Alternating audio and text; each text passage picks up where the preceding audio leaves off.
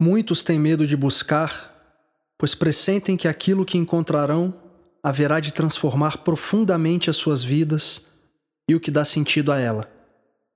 A perspectiva do desconhecido lhes amedronta, pois seus olhos se acostumaram com a visão de um mundo muitíssimo pequeno.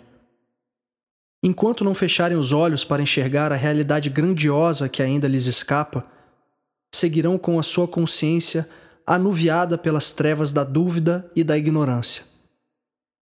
Quantos estão realmente dispostos a abdicar do conforto das suas ilusões, das muletas sobre as quais apoiam a sua preguiça espiritual?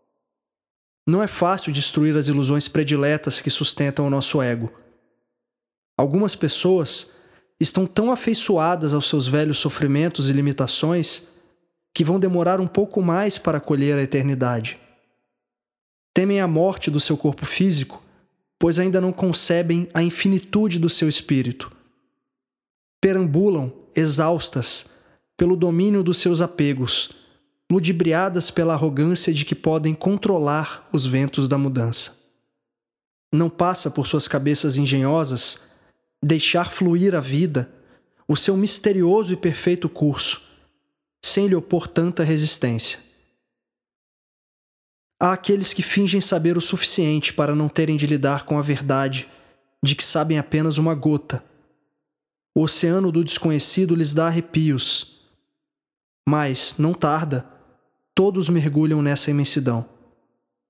Entregam-se ao êxtase inigualável do espírito, encontram o mistério face a face, quando abandonam o conforto enganoso da estagnação descobrem que é o salto no escuro que faz as nossas asas se abrirem.